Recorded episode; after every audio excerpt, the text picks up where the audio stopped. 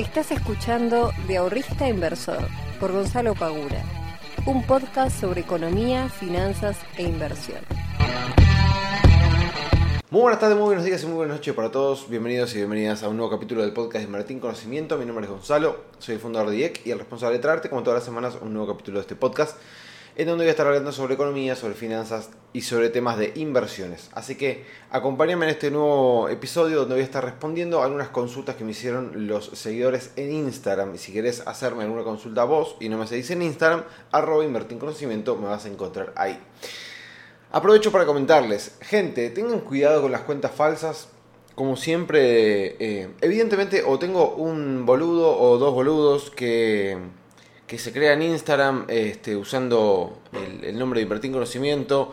Ahora vi que se crearon también un, Facebook, cosa que no tengo Facebook, eh, o sea, está el Facebook de Invertir en Conocimiento que lo, creé cuando arranqué con esto, pero que no se usa, o sea, está totalmente eh, desutilizado, no, no, no mando nada, no eh, subo información, no tiene uso el Instagram, el perdón, el Facebook.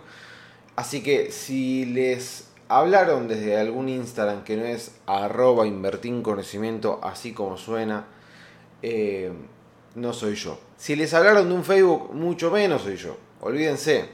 Y si encima les hablan para comentarles oportunidades de inversión, para comentarles sobre algún tipo de alertas de eh, trading o algo por el estilo, no soy yo. O sea, nunca, jamás les voy a hablar primero yo para ofrecerles nada. Jamás.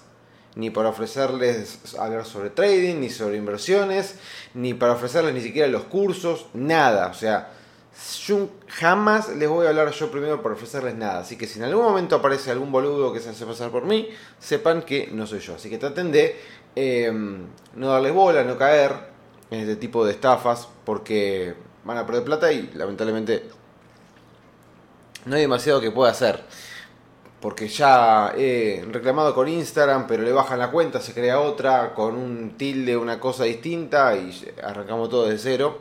Así que honestamente no hay mucho que pueda llegar a hacer para evitar este tipo de, de cosas que hacen estos estafadores.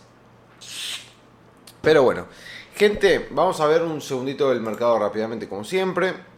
Vamos a cambiar la camarita y vamos a ponernos a ver el mercado. Merval. Mervalín, Mervalete. Em, gran subida del Merval en estos últimos meses. Como pueden observar, tendencia super mega alcista. No hay mucho que mirar, no hay mucho que analizar. Lo que me gusta del Merval es esta cuestión de eh, que viene haciendo ahora movimientos de impulso, retroceso, impulso, retroceso, impulso, bastante prolijos eh, y que nos deja parámetros interesantes para poder estar atentos ante una posible baja. Es decir, acá tenemos en los eh, 105.000 puntos aproximadamente del índice el último retroceso. Ese es un punto importante donde puede darse un giro. Acá tenemos otro punto que es más importante todavía, que comprende entre los 916.000 a los 866.000 puntos del índice acá tenemos lo mismo, o sea, tenemos varias zonas, dado estos movimientos que se están originando, que nos dejan la posibilidad de ver fácilmente el mercado donde podríamos nosotros buscar posibles puntos pivote para encontrar nuevos impulsos alcistas. O si no existen nuevos impulsos alcistas, por lo menos para tener en cuenta ante la posibilidad de un eh, escenario bajista, ¿no? Entonces, eso realmente está muy bueno poder identificar estos niveles claves para hacer nuestro análisis en el mercado. Por el lado de Bitcoin, como se puede observar, vamos a achicar este gráfico, vamos a pasarlo a semanal. Si nosotros miramos a Bitcoin en semanal, seguimos estando alcistas para aquellas personas que hayan comprado y se hayan posicionado en Bitcoin seguimos estando alcistas en, en esta criptomoneda. Cuando Bitcoin hace la noticia de la SEC, fíjense que toma un punto de liquidez importantísimo que son, pero que lo voy a marcar con otra herramienta, toma un punto de liquidez que son los 48.189 dólares de Bitcoin y a partir de ahí comienza a retroceder. Recordemos que los máximos y los mínimos importantes, como pueden llegar a ser semanales, son puntos de mucha, mucha liquidez. Lo mismo sucede acá abajo, por ejemplo, en los 24.700 dólares. Entonces, cada vez que el precio liquida toda la liquidez que se encuentra por debajo o por encima de un mínimo de un máximo, por lo general hay una reacción importante contraria, que en este caso se dio a la perfección, haciendo que Bitcoin cayera en estas últimas jornadas. Rebota ahora hasta casi los 42 mil dólares y el mercado sigue estando alcista en Bitcoin. Lo que puede llegar a pasar, eso sí, es que con esta baja importante que tuvo, ver si esto realmente es solamente la toma de liquidez para poder seguir al alza o si esto se termina transformando en un nuevo impulso que va a llegar aproximadamente hasta la zona de los 46 mil dólares para luego hacer un nuevo retroceso buscando mínimos más bajos. Por ahora no lo sabemos, pero sigue estando alcista en lo que es el mediano plazo Bitcoin.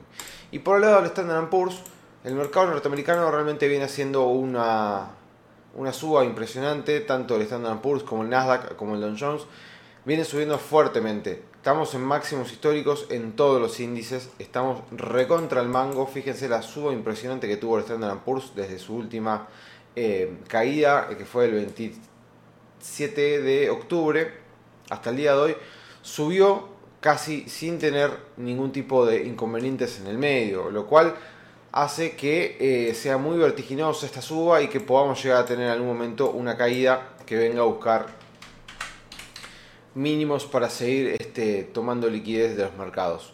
Pero por el momento seguimos totalmente alcista también en el mercado norteamericano en todas sus facetas. Fíjense también que tanto Apple, que vino a buscar eh, zonas de rebote, lo logró y subió muy bien. Amazon está muy bien. Microsoft está muy bien. Google lo mismo, subiendo fuertemente. O sea, está todo el mercado recontra, recontra al alza. Obviamente hay que festejar, hay que tener precaución para aquellas personas que no quieran estar posicionadas por mucho tiempo para ver en qué momento se puede llegar a girar el mercado. Bien, bueno, vamos ahora sí a, em, a charlar de lo que veníamos a charlar. Vamos a cambiar de vuelta de pantalla. Ahí va. Vamos a contestar algunas consultas sobre el tema eh, que ustedes me consultaron el otro día en Instagram.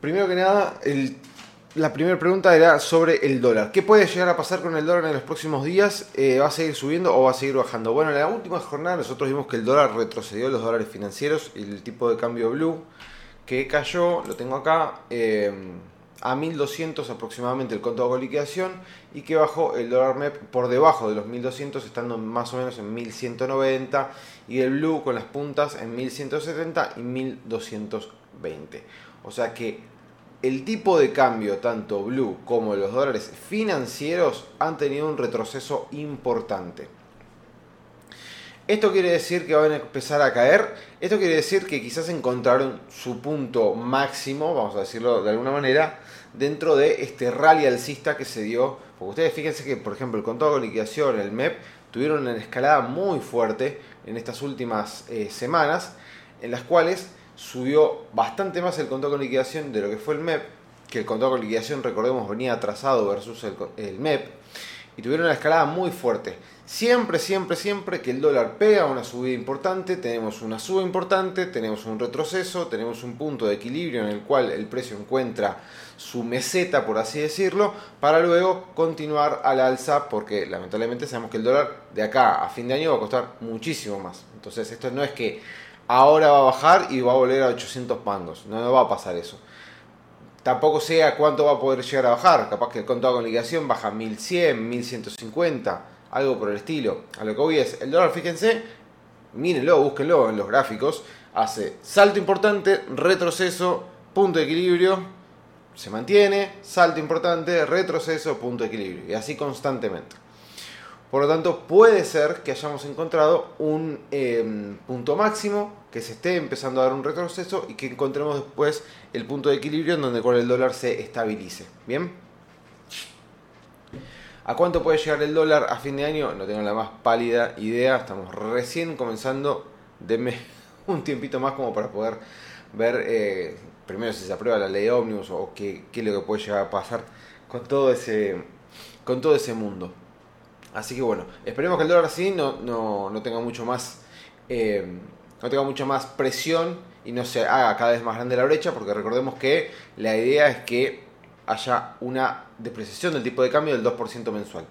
Si hay demasiada inflación, si hay demasiada, la brecha se empieza a, a, acelerar, eso para el gobierno va a ser un problema porque van a tener que devaluar de vuelta, si no el tipo de cambio de vuelta les va a quedar muy barato. Bien, eso por un lado. Por el otro, me habían preguntado, ¿cómo reinvierto el cupón de una obligación negociable? Primero definamos qué es el cupón de una obligación negociable.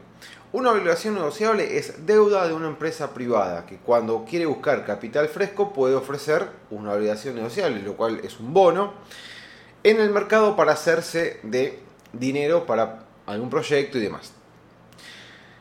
La forma de ganar plata con una obligación negociable básicamente podríamos decir que son dos. Una con una ganancia de capital, es decir, comprar una obligación negociable a un precio más barato que lo que la terminas vendiendo. Y también por la ganancia de los cupones. ¿Qué es el cupón? Es el interés que te está pagando ese bono que vos estás adquiriendo. Que el interés te lo puede pagar de forma trimestral, semestral, anual, dependiendo de las características propias de la obligación negociable. Bien, entonces ¿Cuál es uno de los conceptos fundamentales dentro del análisis de una obligación negociable? Es la TIR, que es la tasa interna de retorno. Que esa tasa interna de retorno tiene como concepto implícito la reinversión de los cupones a la misma tasa del bono, de la obligación negociable. Por lo tanto, nosotros para poder conseguir esa TIR deberíamos reinvertir los cupones que cobramos, supongamos, de forma trimestral. Ahora, el problema es que quizás al momento de cobrar esos cupones no tenemos forma de reinvertirlos a la misma tasa. Y la pregunta de vuelta es, ¿cómo reinvierto el cupón de una obligación negociable? Básicamente, vos el cupón lo vas a estar cobrando en tu cuenta comitente. Si vos tenés que reinvertir ese cupón de obligación negociable, sacando las trabas que tenemos hoy en día en conceptos de que tenés que sacar los dólares, meterlo de tu cuenta, etcétera, etcétera, pero olvidándose de eso, para eh, reinvertir el cupón de una obligación negociable tenés que buscar o comprar más de esa misma obligación negociable que vos tenés o podés tranquilamente reinvertirlo en otro activo. No hace falta comprar la misma obligación negociable. Podés encontrar una que pague más y te vas a esa con ese cupón que cobraste o ese cupón lo reinvertís en un CDR. O sea, lo podés reinvertir en lo que vos quieras. El tema es saber que tenés que estar tratando de buscar una tasa que sea buena dentro de lo que tenés en el mercado. A veces también lo que puede pasar es que el cupón sea muy eh, chico, es decir, capaz tu inversión no es de mucha plata, cobras un cupón muy pequeño eh, en el trimestre y con esa plata no te alcanza para comprar, bueno, no sé, supongamos que lo querés reinvertir ese cupón en el CDR de Apple, no te alcanza para comprar un CDR de Apple. Bueno, tendrás que en todo caso o poner más plata o buscar una inversión que sea de menor capital que eh, equivale al cupón que vos cobraste. Otra consulta. Eh, me dicen, inversiones de corto plazo de acá a dos meses. Eh, creo que esto no sé si lo había mencionado en el último podcast, pero realmente inversiones de corto plazo de acá a dos meses son imposibles de, de estimar. O sea, cualquier inversión que sea de acá a dos meses tiene que ser una inversión sin riesgo. Porque si vos necesitas la plata de acá a dos meses, no puedes meterte en algo riesgoso. ¿Cuáles son las opciones que no son riesgosas hoy en día? Plazo fijo, money market y ya está, deja de contar. Porque si vos te metes en algo que sea, por ejemplo, fondo común de inversión eh, indexado por SER o Dollar Link, sí, puede ser que tengas más en los próximos meses. Ahora, no estás eh, cubierto de que en esos dos meses haya algún tema en particular con los bonos, SER o Link, que, que caigan los precios y justo tengas la puta mala suerte de que cuando vos te metiste los precios de los bonos cayeron, por lo tanto la cuota parte del fondo común de inversión te va a caer también, por lo tanto en dos meses capaz ganaste menos o perdiste dinero. Eh, si bien de vuelta son fondos que ya por inflación o por dólar deberían subir, Pero si pasa algo con los precios de los bonos y caen los precios, eso también te va a afectar la cuota parte, te vas a ver afectado. Por lo tanto, cosas que tengan de acá a dos meses para invertir, realmente sin riesgo, no hay muchas en el mercado. De vuelta, fondo, eh, fondo de inversión money market si quieren, eh, plazo fijo tradicional, ambos van a perder contra la inflación, sino posicionarse en dólares y quedarse en dólares de acá a dos meses. O sea, no, no hay demasiada de, vuelta, no hay demasiadas cosas para hacer de acá a dos meses que no tengan ningún tipo de riesgo implícito en la inversión. Pero bueno, después me consultan acciones que se pueden llegar a ver beneficiadas con la ley Omnibus. No sé si se pueden, no sé si es que se pueden llegar a ver beneficiadas explícitamente con la ley Omnibus, sino que con un gobierno como el de Javier Milei que se prevé y ya se sabe que van a haber suba de tarifas de los servicios públicos, las empresas de servicios públicos, fíjense lo que pasó por ejemplo en el gobierno de Macri con las acciones de, los, eh, de las empresas de servicios públicos, subieron sus precios de manera fenomenal. Por lo tanto, en este tipo de gobiernos en la cual se prevé que va a haber suba de los precios, tanto de lo que es transporte, lo que es el servicio como eh, el agua, el gas, la electricidad y demás, esas empresas se ven muy beneficiadas porque en gobiernos anteriores, como el gobierno de Alberto Fernández, se vieron muy perjudicadas, porque no hubo, no hubo suba de tarifas. Entonces, ahora es todo lo contrario. Si no miren lo que fueron las acciones ahora de, no sé, Metrogas, de Sur y demás, que vienen subiendo realmente muy, muy bien. Déjenme que busco un segundo, por ejemplo, las acciones de Metrogas. Pero las acciones de Metrogas vienen subiendo desde Miren, desde el 22 de noviembre aproximadamente vienen subiendo un 315%. En 68 días Metrogas subió un 315%. ¿Sí? Que venía subiendo anteriormente. Todo lo que fue 2023, 2022, ya sabemos que a la bolsa argentina le fue muy bien. Pero fíjense lo que venía subiendo en aquel entonces, es decir, durante el gobierno de Alberto Fernández, y miren lo que subió este 300 que de punta a punta es casi 400%. Fíjense que subió casi 300% eh, en solamente 68 días desde la asunción de Javier Milei. O sea, son empresas que claramente cuando agarra un gobierno que pretende subir las tarifas, se disparan los precios fuertemente. Bien, así que eh, esas podrían llegar a ser algunas de las empresas que se pueden ver beneficiadas. ¿Qué fondo, ¿Qué fondo es mejor? ¿Un fondo de Money Market o uno de Dollar Link? Bueno, son cosas distintas, honestamente. Tenemos que tener en cuenta que un fondo de Money Market invierte en cosas de muy, muy poco riesgo. Por ejemplo, el fondo em, dejar la plata invertida en Mercado Pago es dejar la plata invertida en un fondo de Money Market. Así tienen un montón de ejemplos y se, se han hecho muy populares, sobre todo en lo que son billeteras virtuales, porque justamente te da la posibilidad de tener tu dinero en una billetera virtual que puedes usar esa plata para comprar cualquier cosa y al mismo tiempo estar invirtiéndola, es decir que si bien no le vas a ganar la inflación, no le vas a ganar el dólar, pero por lo menos tu plata mientras no la usas está trabajando algo.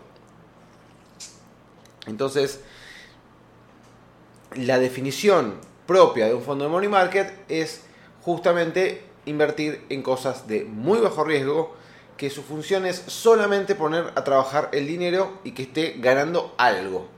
No le va a ganar la inflación, no le va a ganar el dólar, pero está trabajando la plata, no está 100% quieta. Se mueve, tiene una tasa del 88, el 90, 90 y pico, una cosa por el estilo. Anual, ¿no? Obviamente. Ahora, el fondo de dólar link está ajustando justamente por dólar. Entonces, lo que vos estás haciendo cuando te querés meter en un fondo de dólar link es, che, me quiero meter en un fondo en el cual no tenga o mejor dicho, me cubra del riesgo de una depreciación fuerte del tipo de cambio. Entonces, si yo estoy previendo de que el tipo de cambio se me puede llegar a depreciar muy fuertemente en los próximos meses, entonces, y quiero buscar cobertura sobre eso, un fondo de dollar te puede servir. Que un fondo de money market no te va a servir para ese mismo objetivo. Entonces, por eso digo, son dos cosas totalmente distintas. Eh, me preguntan, ¿es rentable ser asesor financiero? Bueno, lo primero que tengo que decir es que yo no soy asesor financiero, no trabajo como tal. Por lo tanto, si es rentable o no, la verdad es que no, no lo sabría decir porque no lo ejerzo. Ahora, lo que sí te puedo decir es que ser asesor financiero es un trabajo que vas 100% a comisión. Al menos que alguna empresa o algún broker trabaje con algún mínimo más las comisiones. eh, siempre fue un trabajo que es a comisión. ¿Qué quiere decir esto? Que vos no tenés un sueldo, tenés solamente el respaldo, si se quiere, de estar trabajando, no sé, supongamos en un ALIC, como puede ser invertir online, balance, bull market, lo que fuere, y vos vas a estar cobrando, vas a estar ganando plata en función de las comisiones que derivan del uso de la plata de tus clientes en sus inversiones. ¿Qué quiere decir? Yo, Gonzalo, mañana me transformo en asesor financiero, consigo una cartera de 10 clientes y esos 10 clientes a mí me van a estar dando dinero eh, en función de las comisiones que ellos estén pagando por hacer sus eh, inversiones.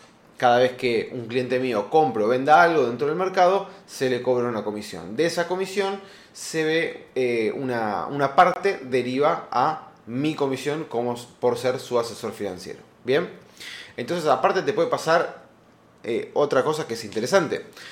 Supongamos que vos tenés al asesor A y al asesor B. Ambos tienen 10 clientes, pero los 10 clientes del asesor A son traders que todos los días, constantemente, mueven, supongamos, un millón de pesos en el mercado de capitales comprando y vendiendo. ¿Sí? No sé, acciones, bonos, no, no me interesa. Pero compran y venden todos los días por un millón de pesos en el mercado. Ahora, los 10 clientes del asesor B son 10 clientes que se posicionan en una cartera y dejan que crezca. Es decir, compran, supongamos, fuertemente al principio, cada tanto meten un poquito más de plata, cada tanto venden alguna cosa que tienen en la cartera y la cambian por otra. Por lo tanto, no hay una rotación fuerte en la cartera de estos 10 clientes. ¿Quién va a ganar más? ¿El asesor A o el asesor B? El asesor A. Es decir, a misma cantidad de clientes, el uso y las costumbres de sus clientes es determinante para saber si el asesor va a ganar más o va a ganar menos, porque de vuelta, van a comisión. Entonces, a los 10 clientes que hacen trading y constantemente mueven la guita y todo el día están generando este, gastos en comisiones, al asesor lo beneficia tremendamente. Al otro asesor, que capaz hasta sus clientes tienen muchísimo más plata, capaz mueven 10, 20 palos cada uno, pero si no los mueven, si se posicionan en una cartera y durante 10 meses no tocaron un mango, es como casi es como no tener nada, porque no te estás generando absolutamente nada. Entonces, de vuelta, ¿es rentable ser asesor?